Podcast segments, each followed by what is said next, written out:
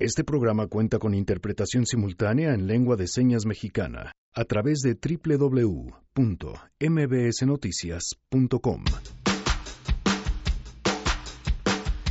Porque ustedes lo pidieron y porque se los debíamos, la verdad. Martes Chairo con Ramón Morales, donde hablará sobre cómo Andrés Manuel López Obrador maneja la agenda nacional.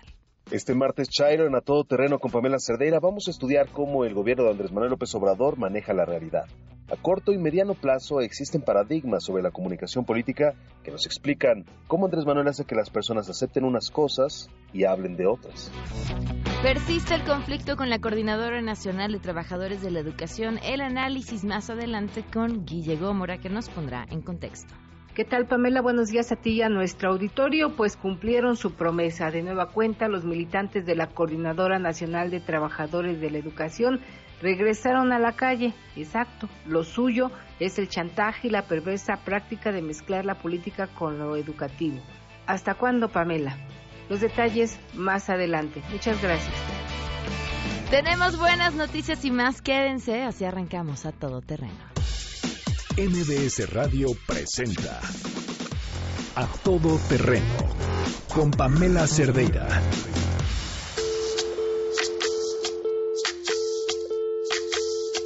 Soy, soy lo que dejaron, soy toda la sobra de lo que se robaron, un pueblo escondido en la cima, mi piel es de cuero, por eso aguanta cualquier clima, soy una fábrica de humo. Janine, ¿cómo estás? Muy buenas tardes. Hola, buenas tardes, Pam, buenas tardes a todos. ¿Qué vamos a escuchar hoy? Pues hoy la propuesta a propósito de perdones y reconciliaciones, escuchemos música que nos haga sentir orgullosos de, de lo que somos.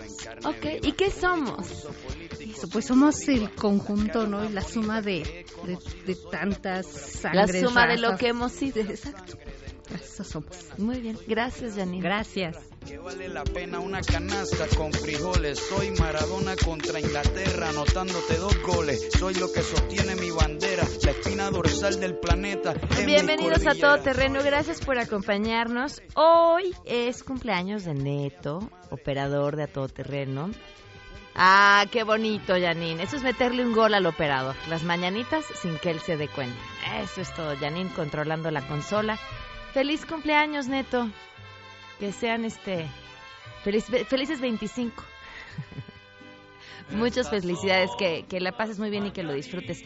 Gracias por ser parte importante de cómo a todo terreno se oye para nuestro público y para quienes nos ven también a través de la webcam en www.mbsnoticias.com. Miguel González en la interpretación de lengua de señas el día de hoy. Muchísimas gracias, Miguel. Bueno, pues no podemos escapar de, de este tren y del que es el tema del día y creo que hay varias cosas que mencionar. Sobre el presidente Andrés Manuel López Obrador y esta carta pidiendo a España disculpas por las atrocidades que se cometieron en el periodo de la conquista, hay varias cosas que quisiera comentar. Y ya, de verdad, o sea, más allá de irme a lo que ya vieron en todos los memes y la opinión que creo que la mayoría compartimos. Uno, acotar lo que dijo. Eh, la disculpa no la pide para México, la pide para los pueblos originarios y habla también en, este mismo video, por supuesto, de las disculpas que él tiene que ofrecer a nombre de las eh, injusticias que el mismo Estado ha cometido contra diferentes grupos. Creo que acotar esto y señalarlo es importante. Ahora, vamos a su conocimiento sobre la historia. El presidente Andrés Manuel López Obrador ignora, como muchas de las personas, muchos temas, como muchos de nosotros me incluyo. Pero no la historia. Y me parece que es uno de sus tópicos favoritos. Vaya, basta con voltear a ver el logotipo de su gobierno y entendemos que la historia es uno de sus temas favoritos. Lo que me llama poderosamente la atención es que su versión de la historia o la forma en la que él asimila y entiende la historia es la que nos enseñó el PRI. Esa, la de vencedores y vencidos, la de todos nuestros males son culpa de los otros. No esta historia que nos cuenta que este periodo de conquista se dio gracias a la misma cooperación de pueblos vecinos. O sea, en el fondo siempre hemos sido nosotros contra nosotros. Pero además nosotros somos, como bien lo decía Janine al inicio, pues lo que hemos sido, en lo que nos hemos transformado, ¿no? Si sin conquista, Andrés Manuel López Obrador no sería presidente de México. Hasta ahí. La siguiente cosa que me pregunto es quién filtró la información. ¿Quién dio a conocer esta carta y a quién le conviene? Si fue a través del país donde se filtró de inicio, entonces pudo haber venido esta filtración del gobierno español, le conviene al gobierno español. Y si fuera de este lado del charco, de donde vino la filtración, nos conviene, le conviene a México, le convenía a Andrés Manuel López Obrador que estuviéramos hablando todo el día de ayer sobre este tema. Hay versiones que dicen que sí, que siendo un hombre que maneja la agenda de la forma tan brutal en que lo hace, eh, con la maestría con la que lo hace, que sí porque pues no, no, no le funcionaba su imagen, algo tan bobo como el asunto del abucheo en el estadio de béisbol, a mí, a mí eso me parecería, ah, no sé, tan fácil de llegar a esa conclusión que me parece que puede ser la equivocada. Pero la pregunta está ahí. ¿A quién le conviene la filtración de la información? Siguiente. Si, si previeron que la respuesta del gobierno español pudiera haber sido la que se obtuvo. O sea, en el camino vieron la posibilidad de que la respuesta del gobierno español fuera negativa. Y si sí, ¿cuáles son las consecuencias que puede tener esta respuesta negativa? ¿Cuáles son las consecuencias diplomáticas? En esta misma serie de preguntas, en este mismo hilo, me pregunto, ¿dónde está Marcelo Ebrard? No ha dicho nada. nada. ¿Dónde está el secretario de Relaciones Exteriores? Eh, siguiente. En este video eh, de Andrés Manuel López Obrador y Beatriz Gutiérrez Müller, cuando se refieren a la conquista, anteponen esto, la llamada conquista. No perdamos de vista este calificativo. Si bien viene del mismo grupo que calificó la reforma educativa como la mal llamada reforma educativa. Ellos no se refieren a la conquista, ellos se refieren a la llamada conquista. Y le despojan de, pues, toda la carga ideológica que tenemos, porque así nos educaron, a la palabra la conquista. Hay, y es clarísimo, un afán de reescribir la historia no solamente de hacerla como lo han dejado saber, sino de reescribirla y contárnosla y contarla desde otro ángulo. Esto, esto podría ser bueno porque yo no creo que la forma en la que nos han contado la historia y la hemos asimilado sea necesariamente la, la adecuada. Lo que me llama la atención es que pareciera que esta narrativa desde donde se va a reescribir la historia o a volver a contar la historia, viene otra vez desde esta narrativa de los despojados, de los violados, de los ultrajados, de los pobrecitos de nosotros, todo lo que nos hicieron los otros. Nos vamos a volver a contar la historia desde la versión de los derrotados. Eso, eso me preocupa mucho más allá que todo el escándalo alrededor. Y luego, pues uno no puede dejar de pensar en 1985. Wells, es que siempre lo confundo. Sí es Wells, ¿va? Orwell. Ay, tengo un tema de dislexia entre esos dos nombres. ¿Es 1984? Bueno, ahorita me ayuda Janine para que les dé el dato correcto. Quienes me están escuchando, mucho más inteligentes que yo, lo tienen. Orwell, gracias. Es 1984 de George Orwell, les digo. Perdón, es, un, es un problemita serio que tengo. Este, sobre, sobre reescribir las cosas. O sea, ¿Cuál es la razón de reescribir el pasado? Tomando en cuenta que la forma en la que se escribió y esa narrativa convenía también políticamente, ¿por qué hoy habría que hacerlo? ¿Y cuál es el beneficio que se trae? Bueno, son las preguntas que, pongo yo hoy sobre la mesa y que me encantaría poderlas discutir con ustedes. Eh, sobre lo que sucedió esta mañana y, y se habló, Rocío Méndez tiene la información. Te escuchamos, Rocío, muy buenas tardes. Buenas tardes. No hay confrontación, Pamela, luego del firme rechazo del gobierno de España a pedir perdón, como demandar el presidente Andrés Manuel López Obrador, al rey Felipe VI y al Papa Francisco por los agravios de hace 500 años, cuando cayó Tenochtitlan, dominada por las tropas españolas, consideró el primer mandatario mexicano. Vamos a escucharlo. Buscar la forma de que lo hagamos en el marco de un acuerdo general de la reconciliación, ¿sí? para ver hacia adelante. ¿Se pone en riesgo la relación bilateral México-España? No, no, no, para nada. No se pone en riesgo. Esto es un asunto de voluntades y de conciencia de cada quien. López Obrador destacó que se busca integrar un grupo conjunto para hacer una relatoría de lo que sucedió y a partir de ahí dijo de manera textual ser humildes y aceptar nuestros errores, pedir perdón y reconciliarnos. Ese es el planteamiento y vamos a actuar, dijo él, con mucha prudencia. No queremos la confrontación, insistió. Vamos a esperar a ver cómo se van desenvolviendo los hechos. Tenemos tiempo porque los actos conmemorativos van a llegar en el 2021. Planteó que en su momento podría hacerse una petición semejante a Francia o Estados Unidos, pero finalmente aclaró que la misiva entregada a la corona española fue en el marco de los preparativos hacia los 500 años de la caída de Tenochtitlan, que algunos llaman, dijo él, conquista, otros la llaman invasión. Por eso el primer mandatario no mencionó reclamo alguno al momento ni a la nación gala ni a la Unión Americana. Y cuestionó cómo, ¿acaso vamos a celebrar la conquista? Nuestra propuesta es vamos a ponernos al corriente, vamos a reconocer agravios y vamos a pedir perdón, finalizó López Obrador. Parte de lo que se registró en la mañana en Palacio Nacional, Pamela. Muchísimas gracias, Rocío. Muy buenas tardes. Buenas tardes. Bueno, habría que preguntarnos además, ¿se había celebrado como tal? Bueno, ahí les insisto, hay, muchísimas preguntas ahí en el aire. Por cierto, para ser parte de la pregunta del día, que justamente es qué opinan de esta petición, pueden mandarnos un mensaje al 55 33 32 95 85, en donde desde la mañana les hicimos la pregunta, quienes son parte de nuestro grupo de difusión, solamente tienen que decir yo quiero ser parte de la lista y mandar su nombre, y, nos respondieron, y a lo largo del programa, pues estamos atentos y escuchando todos, todas sus respuestas. Eh, nos acompaña vía telefónica Yasnaya Aguilar, investigadora y activista. Mije, gracias por estar con nosotros. Yasnaya, ¿qué tal? Muy buenas tardes.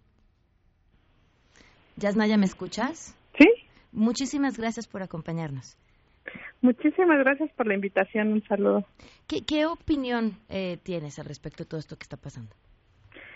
Híjole, este, bueno, yo creo que ha sido muy interesante porque ha desatado una serie de discusiones que creo que eran necesarias hacer eh, y que eh, en ese sentido celebro, digamos, lo, lo que está sucediendo porque eh, pone a discusión estos temas que luego no sucede tan frecuentemente.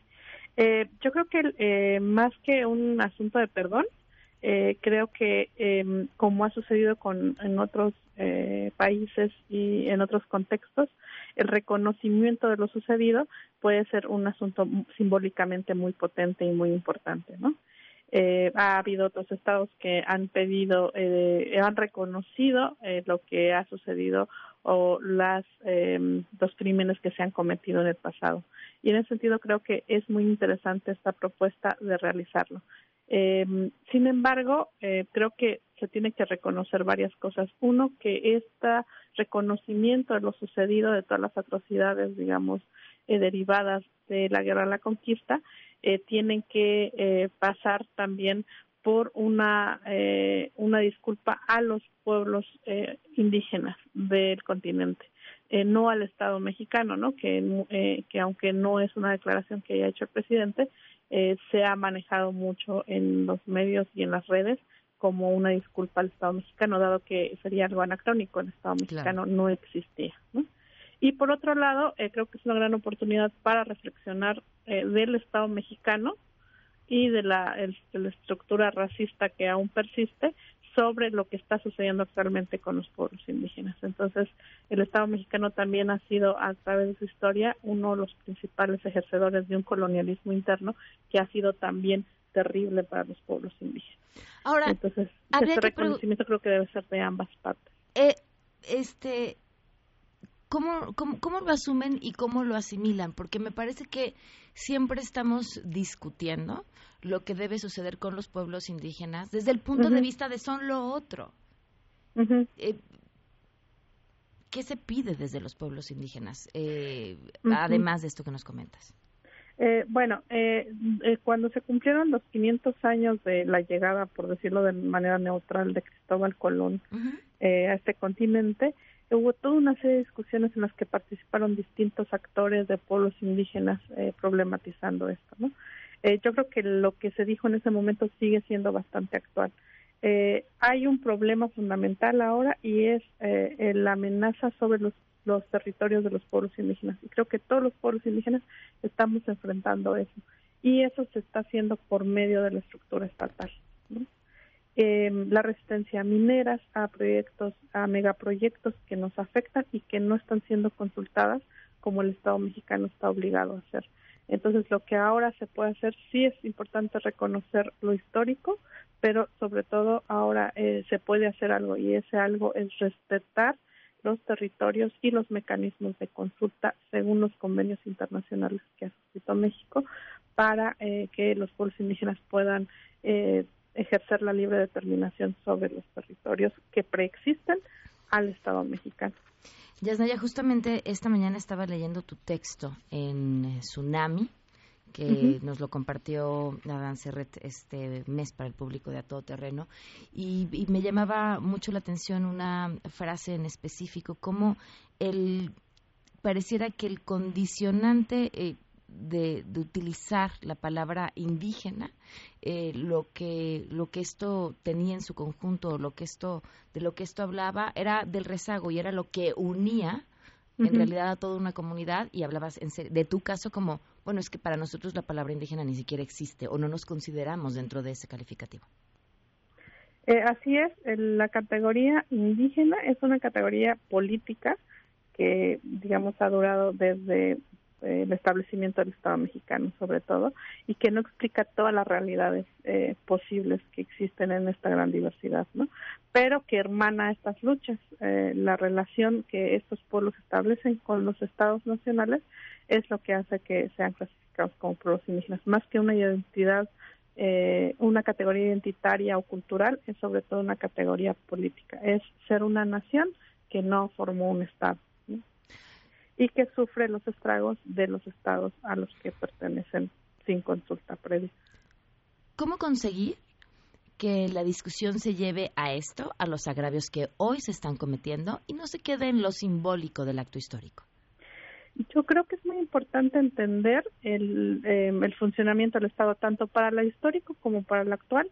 Hay una idea de que existe una sola nación mexicana y que es homogénea y que estaba destinada a ser. Entonces, que todos esos atropellos que sucedieron hace 500 años eran de alguna manera necesarios para crear esto que existe ahora, cuando eso es totalmente anacrónico. Es decir, México empieza a existir ah, en el siglo XIX, antes no existe México. Entonces, no es posible justificar todas esas atrocidades por eh, como un destino manifiesto de que esto debía haber existido y no como la consecuencia de una serie de dinámicas históricas ¿no? y políticas. y lo mismo para esto, eh, a cuestionar el nacionalismo mexicano y darse cuenta que este Estado, que el Estado mexicano, más que una nación, es un conglomerado de muchas naciones y que se está ejerciendo eh, racismo estructural, racismo institucional y colonialismo interno desde el Estado hasta esas otras naciones que quedaron encapsuladas sin consulta dentro de este Estado. Entonces, yo creo que es muy importante cuestionar el discurso nacionalista mexicano que hace que se justifiquen eh, atrocidades de hace 500 años y las atrocidades actuales en aras de un desarrollo eh, de una nación como si fuera homogénea y única. Wow. Pues te agradezco inmensamente tus palabras, lo que nos compartes. Además, agregar que leerte ha sido una verdadera delicia y escucharte eh, todavía mucho más interesante. Muchísimas, gracias. Muchísimas gracias. Muchísimas gracias. Que estés muy bien. Hasta luego. Yasnaya Aguilar, investigadora, activista mija, y la pueden leer eh, como parte de este eh, libro que tiene textos de diferentes mujeres muy interesantes que se llama Tsunami. En otros temas, Hoy se cumplen un año, seis meses, 24 días del feminicidio de Victoria Pamela Salas Martínez.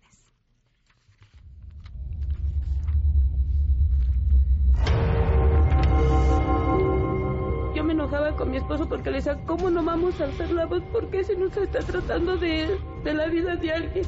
Es mi hija la mataron. ¿Por qué no debemos de pedir información, ¿por qué no deben de estar ocultando cosas? Victoria, nada. Un año, seis meses, 24 días y en este espacio seguiremos contando, por supuesto, en espera de justicia. Vamos con las buenas.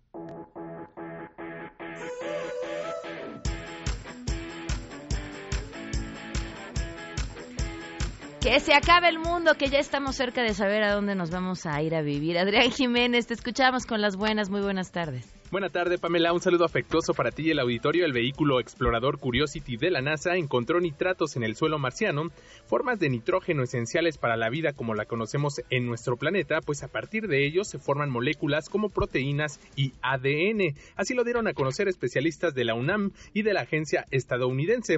Al presentar los más recientes resultados del robot Curiosity que se encuentra en Marte desde 2012, el doctor Rafael Navarro del Instituto de Ciencias Nucleares de la Universidad indicó que dicho material se encontró en la base del cráter Gale, en donde existió un lago hace aproximadamente 3.500 millones de años. Refirió que analizaron 14 rocas y encontraron que en los sedimentos lacustres más antiguos se presentan las concentraciones más altas de nitrato, mientras que en las más recientes hay una menor cantidad. Detalló que eso pudo ser catastrófico para los seres microbianos, pues al no existir el nitrógeno disponible quizá murieron o tuvieron que adaptarse desarrollando mecanismos para convertir el nitrógeno de la atmósfera en sus propios nutrientes como ocurrió en la Tierra. Al respecto, William Lee, coordinador de la investigación científica, dijo que mediante el estudio se determinó la evolución de la química atmosférica en Marte y lo que ello puede implicar para la generación y la emergencia de la vida en otro planeta.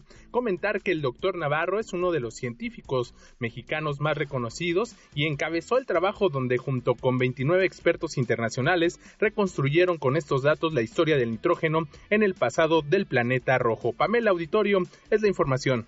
Buenas tardes. Muy buenas tardes, muchísimas gracias. Ah, yo les voy a contar otra buena.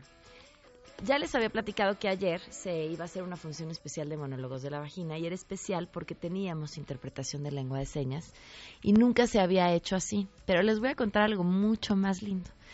Resulta que la gente empezó a llegar al teatro y Jair, quien, César Jair, quien atiende en la cafetería del teatro, saluda en lengua de señas a la gente que va llegando.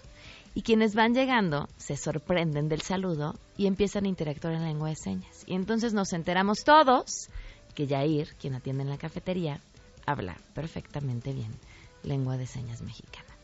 ¿Y, por qué?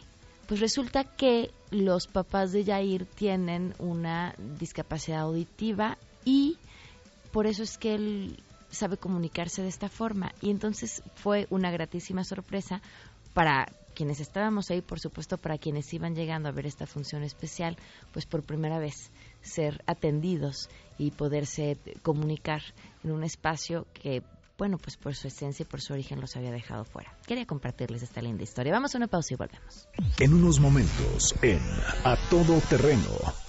Martes Chairo, Ramón Morales estará aquí.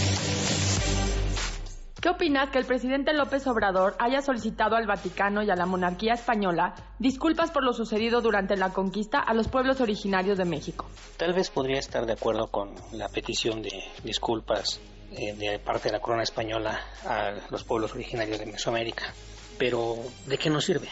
Yo creo mejor que debería no disculparse, pero mejorar las condiciones de vida reales, que tengan oportunidades de desarrollo, que no estén tan marginados ni abandonados, que tal parece que la época no ha pasado mucho, están casi como estaban antes. Me parece ridículo que esté gastando recursos y tiempo y atención en ese tipo de tonterías. Me queda claro que no tenemos un secretario de Relaciones Exteriores y mucho menos un presidente serio. Lo único que está logrando el señor López con esas acciones es polarizar más el ambiente que existe ya entre la, entre la gente del país y sobre todo está creando conflictos donde no lo sabía, con países con los que siempre México mantuvo buena relación. Regresamos a todo terreno.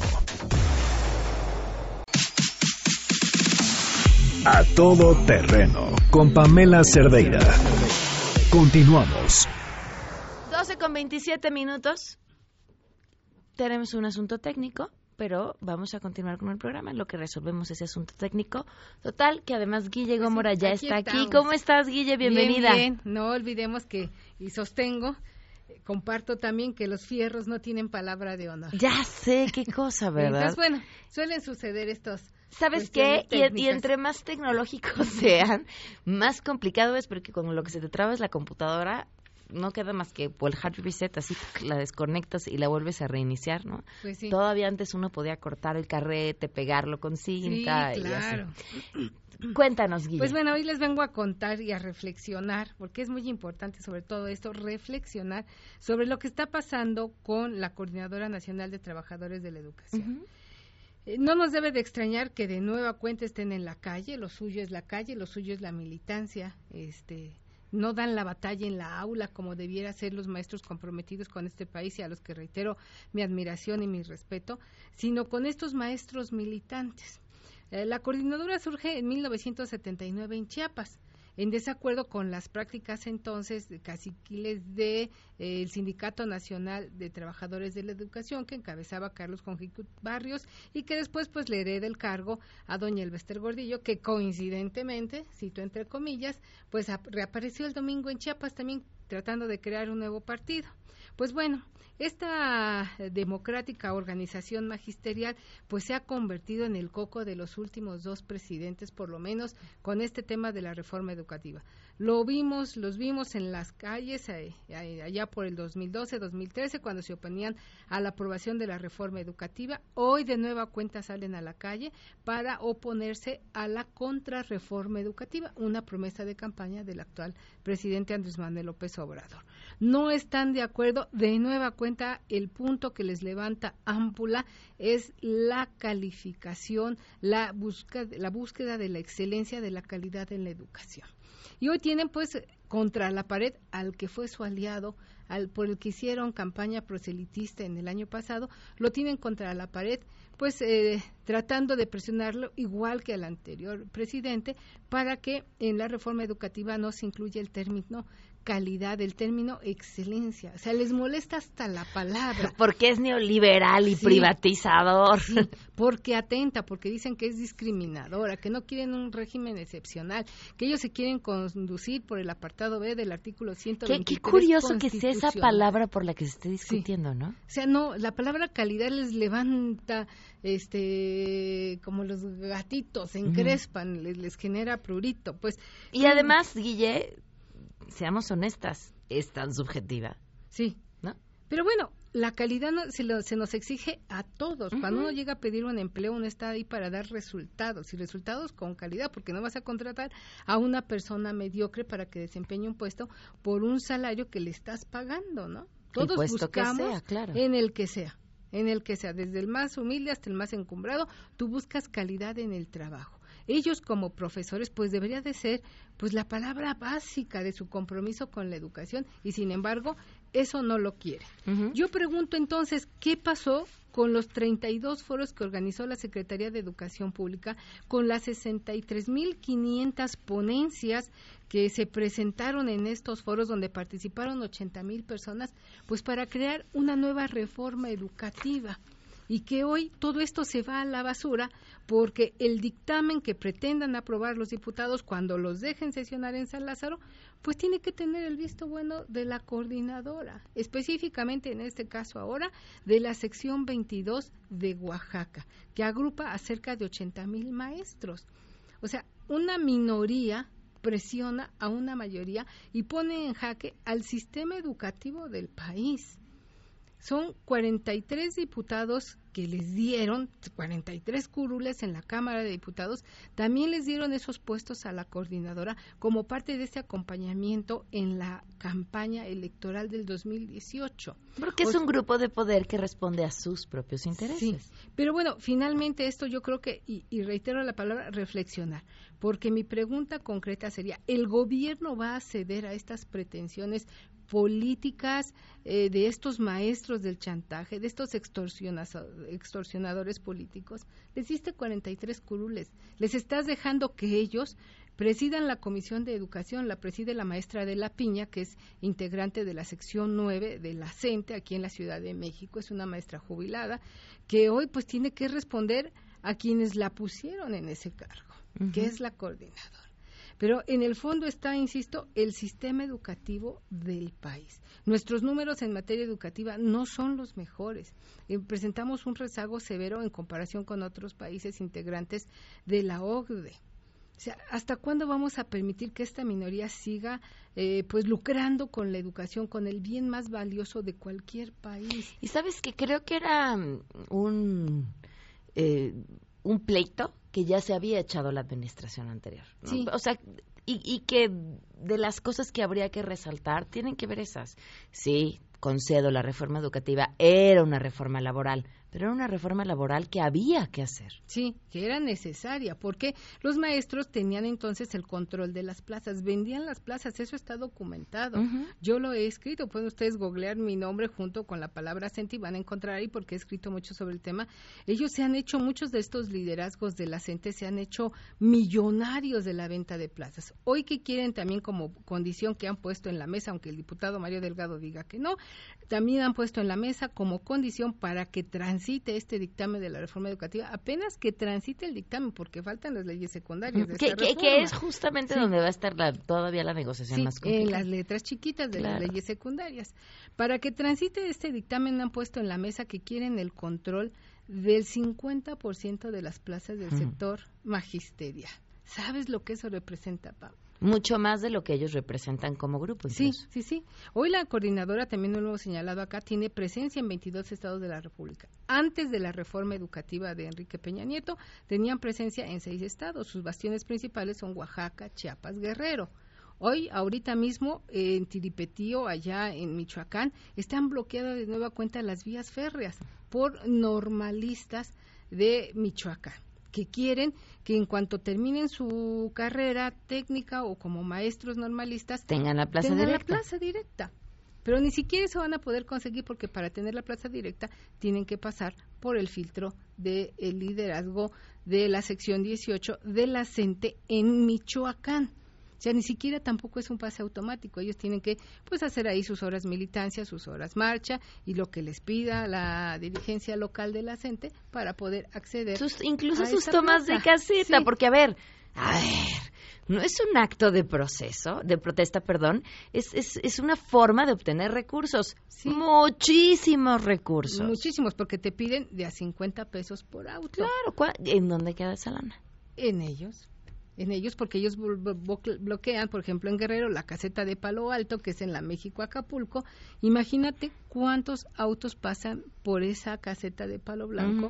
allá en la México Acapulco y de a 50 pesitos. Pues ahora de regreso el puente había el dato y uno hacía la cuenta y, y, el número era para asustarse. Sí, para asustarse y entonces está ahí el fondo del tema. Me parece que las negociaciones que acaban de arrancar ahí en la Secretaría de Educación Pública, en, la calle de Brasil, en el centro histórico, pues serán pues de muy alto nivel o deben ser de muy alto nivel para que este gobierno no doble las manos frente a la Coordinadora Nacional de Trabajadores de la Educación.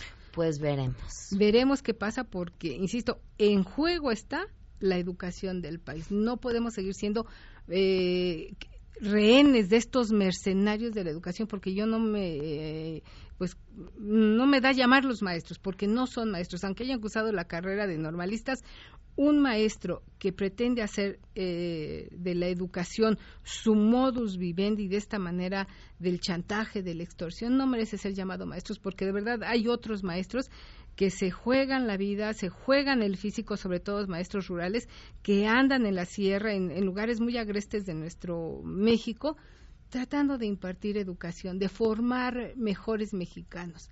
Estos mercenarios de la educación no pretenden eh, un compromiso serio con la educación. Guille, muchísimas gracias. Pues ahí estamos en, mi columna está en arroba Guille Gómara o en diarioimagen.net, ahí la pueden encontrar y tienen que ver con este tema. Ahí les doy más datos que eh, respaldan lo que hemos comentado aquí el día de hoy. En juego el sistema educativo de México. Muy bien, muchas gracias. Gracias. Vamos a una pausa y volvemos. Regresamos a todo terreno. A todo terreno con Pamela Cerdeira. Continuamos. Odiado y amado. Martes Chairo con Ramón Morales Izaguirre. A todo terreno.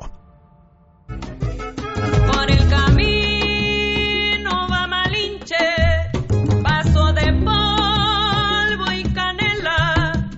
Por el camino va Malinche. Martes Charo ya está aquí, Ramón Morales Izaguirre. Por cierto, nuestro público quiere ver sangre y han pedido varias veces que estés con Guille Gómora, que se echen un uno a uno Guille Gómora y tú. No tengo el honor, pero la verdad es que sí me encanta, como diría Carlos Salinas de Gortari, la batalla de las ideas, ¿no?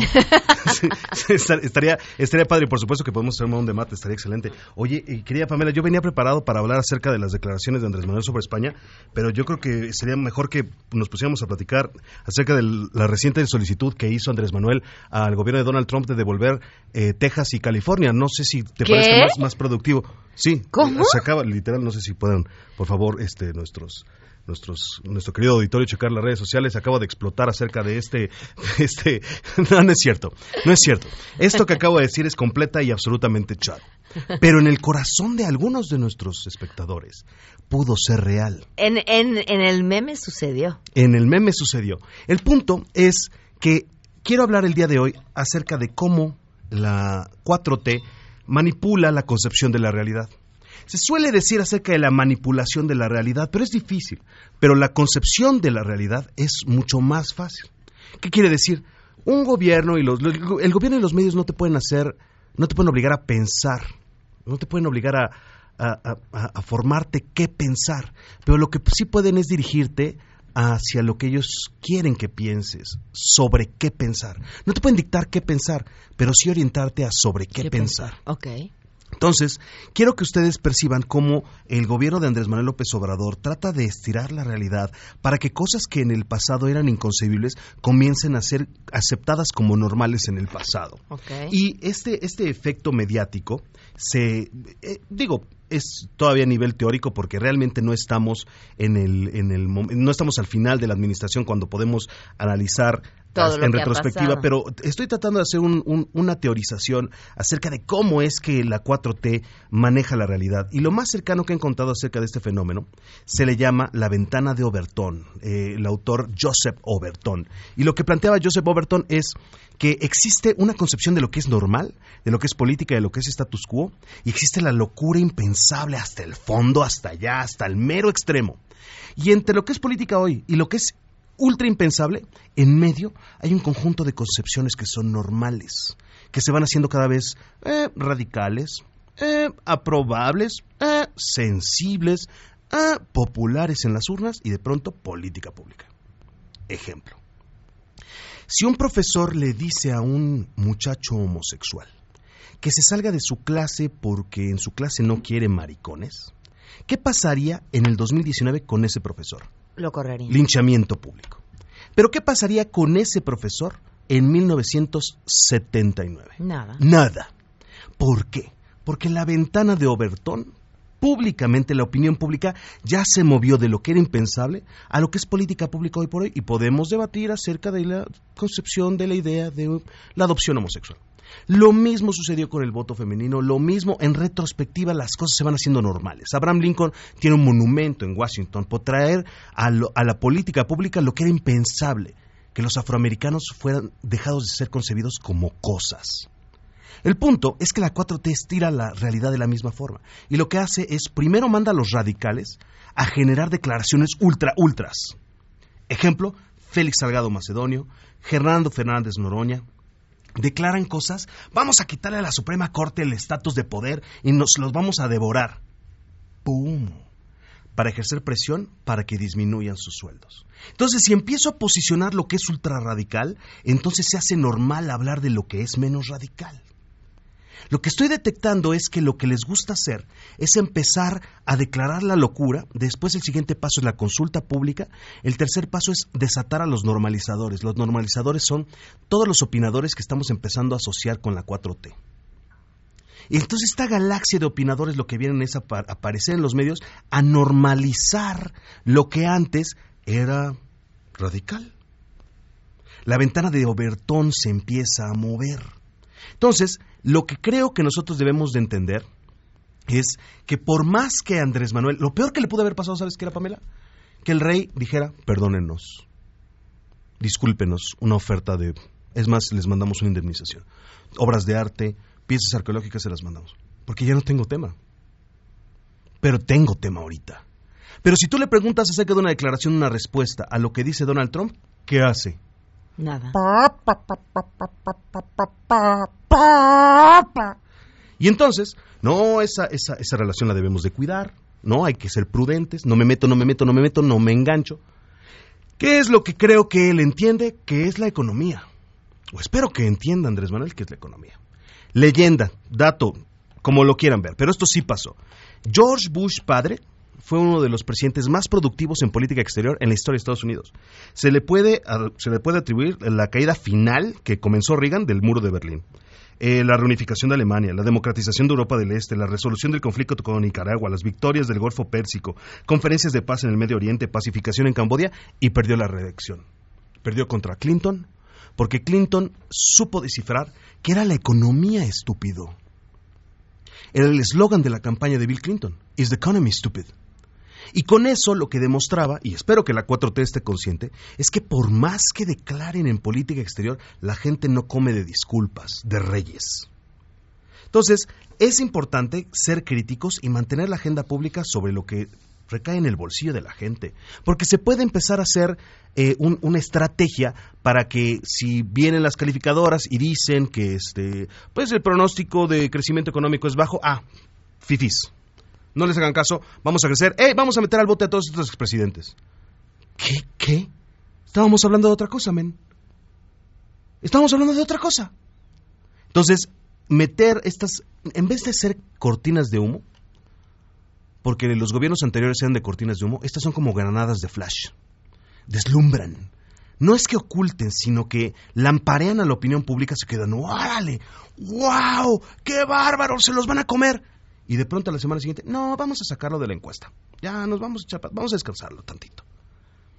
Porque no se quieren quemar ese show. Entonces, lo que me gustaría que, que, tanto críticos como normalizadores, como estiradores de la realidad, como prensa a favor, se enfoque es en la economía. Eso tiene que ser, de, de, eso se va a tratar. Del otro lado del espectro, la oposición política está en este momento en momentos muy turbulentos me doy cuenta por medio del PAN, por lo menos Marco Cortés se está dedicando a capitalizar el error. Está buscando en qué se equivoca el líder del PAN. El líder en la Ciudad de México del PAN se está dedicando a conciliar al partido, a escuchar a los militantes, a acercarse a ellos. Se llama Andrés Ataide. Se dedica a, más bien a una operación interna para generar panismo y estar reconciliando al panismo. Y por el lado del PRI están empezando su reelección, de, su elección de presidente. Claudia Ruiz no está logrando obtener relevancia. Viene lo que se está sonando más es que sea entre Narro, Ivonne Ortega y Alejandro Moreno, gobernador de Campeche. Parece ser que las encuestas empiezan a sondeos de opinión y redes. Parece ser que eh, Alito Moreno va a ser el próximo presidente del PRI. Era muy crítico de Andrés Manuel era muy, muy crítico, ya se apaciguó porque está en este proceso, todo parece indicar que va a ganar, pero al mismo tiempo la oposición no tiene con qué generar propuesta económica. Están olvidándose de lo que verdaderamente importa. Is the economy stupid. Entonces, cada victoria de cada uno de estos grandes argumentadores de Morena que vienen a manejar la opinión pública, tiene que enfocarse a normalizar lo que era irreal. Y hoy en día tenemos que enfocarnos en el bolsillo de la gente. Ahora, mira, escribe eh, Sofía a través del WhatsApp. Es la misma estrategia de Trump. Presenta un extremo para normalizar lo intermedio. De hecho, el hecho de que Alex Jones de Infowars pueda ser visto con Megan Kelly en Fox es porque en Trumpilandia eso ya es normal. Entonces, ellos se vuelven, ellos se vuelven como, como la nueva concepción. Entonces, por eso Fernández Noroña tiene todo este, eh, todo este foro, esa locura, pero de pronto entran los demás, los intermedios. Los, los, los, que son como morenosos, pero igual y no tan radicales. Entre ellos, de pronto, viene una iniciativa más ad hoc. Eso pasó con el cambio de las comisiones bancarias. Primero levantan la iniciativa, explotan redes, caen mercados, retiran la iniciativa y de pronto salen las declaraciones de que los mercados de, los bancos, desde adentro de los bancos mismos, deben de empezar a dejar de cobrar ciertas comisiones. Niño de Rivera acaba de declararlo, fue cubierto en varios medios, que los, que los bancos estaban cobrando por comisiones por cosas que realmente no eran justificadas. Total, ¿qué sucede? Se dejan de cobrar las comisiones en cuentas digitales. La ventana de, de Obertón se está moviendo. Lo que estamos viendo es que primero llaman la atención hacia el tema radical y después lo empiezan a normalizar hacia atrás. ¿Qué es lo que se está buscando con esta declaración de España? Yo creo que es una, una no es granada de humo, sino granada de flash, porque no estamos hablando de lo que verdaderamente importa, ¿Qué es la economía? que es, es la economía estúpida, no tú, Pamela, sino todo mundo, ¿no? Es de No, vienen datos interesantes. Esta semana conoceremos las tasas de desempleo. Ya se habla además acerca de una, otra vez, una solicitud por parte de Andrés Manuel López Obrador para reducir los gastos de las dependencias federales, lo que podría implicar otra vez eh, mayores despidos. Vaya, no, no son temas menores. ¿Cómo vamos en cifras de delincuencia? Eh, que por supuesto no ha habido control eh, hasta el momento. Vaya, los, los temas que nos tocan y que nos afectan a todos en el día a día. La herramienta que me gustaría dejar a todo nuestro auditorio que nos escuche en Martes Chairo es cómo identificar cuando quieren mover la realidad. Son tres herramientas. Eh, la primera de ellas es el liderazgo carismático, es decir, el gran líder que declara eso y sigue declarando eso hasta que eso es realidad. Adolfo Hitler, Fidel Castro, Nikita Khrushchev o John F. Kennedy o Lyndon Johnson en Vietnam, el líder carismático. La segunda es la persuasión gradual, que es decir, todos los días empezar a normalizar gente como es literal como cosechar en la opinión pública, como meterle arado y, y- y- bueyes a una tierra, es empezarla a arar poco a poco. Y la tercera manera de cambiar la realidad, la ventana de Obertón moverla, es crisis. Ejemplo, para que las armas de asalto sean ilegales en Nueva Zelanda se necesita una masacre. Pero a partir de ese momento cambia totalmente la realidad. Entonces, estas tres fuerzas son las que hacen que nosotros empecemos a normalizar lo que antes, para nuestras generaciones anteriores, era impensable. Creo que debemos de mantener la- el, el debate en algo que sea productivo para todos y pues lo peor que le pudo haber pasado a Andrés Manuel con la petición de disculpas era que se las dieran. Pero ahora que no se las dieron, pues hay un mini Trump, ¿no? Pues Hay un tema, hay un enemigo. Un, un- un pequeño enemiguín, ¿no? Con ese se me meto. Entonces a mí me gustaría pedirle congruencia, vamos a pedir todo lo que nos despojaron todos. Y creo que si nos queremos meter hacia adentro, ¿por qué España? Eh, me pongo a pensar, ¿no? Me pongo a pensar. La revocación de mandato se pretende impulsar en estos próximos días. Creo que se va a utilizar la revocación de mandato como una medida después de estirar la realidad en contra de ciertos gobernadores. Primero se abuchean, primero se les manda en los mitines y después, si se aprueba la revocación de mandato, no me extrañaría que se, los resultados fueran predecibles con esta estrategia. Ok. Ramón, es un gusto siempre escucharte. Que te sigan en tus redes sociales. Eh, arroba Artes Imperiales en Twitter, si despierto, este, bueno, ojalá que les haya servido a todos nuestros, todos nuestros Mega auditores. clase la que nos diste. No, no, no, pues bueno, la verdad es que si amanezco en una bolsa de basura en Ecatepec, les, los amo a todos, ¿no? Les mando un beso a todos, los amo. Este, gracias por todo y nos vemos la próxima semana. Ramón Morales Aguirre en Facebook. Gracias, Ramón. De verdad, un gusto escucharte y que seas parte de este proyecto. Por cierto, Freedom Pop ya está en México, la telefonía celular para todo el país con atractivos planes y recargas al precio adecuado para tu estilo de vida. Lo genial es que si ustedes tienen Dish, ya tienen telefonía celular gratis, así como lo oyen. Nada más por ser suscriptores Dish, ya lo tienen y además de su línea Freedom Pop, siete días eh, cada mes les regalan mensajes y llamadas ilimitadas, 150 megas para navegar y 200 megas para sus redes sociales. No sé ustedes, pero yo ya voy a pedir el mío porque además ni siquiera tengo que cambiar de número, así que ya saben, entren a dish.com.mx y no se pierdan este super beneficio de Dish y Freedom Pop para todos. Y de esto se hablará en las próximas horas. A todo terreno. Sheila, ¿qué se está cocinando esta tarde? Hola Pam, buenas tardes a ti y al auditorio. Pues fíjate que vamos a estar muy atentos a los resultados de la reunión entre los maestros de la sección 22 de la CENTE, legisladores y autoridades federales que eh, se va a llevar a cabo en unos minutos más. Originalmente estaba programado a las 11 de la mañana en las instalaciones de la Secretaría de Educación Pública, pero hace unos momentos se modificó la, eh, la sede, ahora será en la calle de Donceles. Y nada más recordarle al auditorio que, bueno, la semana pasada eh, se canceló esta sesión donde estaba programada la dictaminación de la reforma educativa, las modificaciones a esta ley, y entonces eh, los maestros están pidiendo básicamente que se otorguen 5.500 plazas docentes tan solo para Oaxaca, entre otras demandas. Ellos dicen que no han visto, no conocen a fondo este dictamen que se pre- pretende votar y buscan este diálogo con las autoridades. Estaremos atentos a los resultados. Muy bien, gracias, Sheila. Nos vamos, se quedan en mesa para todos. MBS Radio presentó a Pamela Cerdeira en A Todo Terreno. Te esperamos en la siguiente emisión. A Todo Terreno, donde la noticia eres tú. MBS Radio, en entretenimiento, estamos contigo.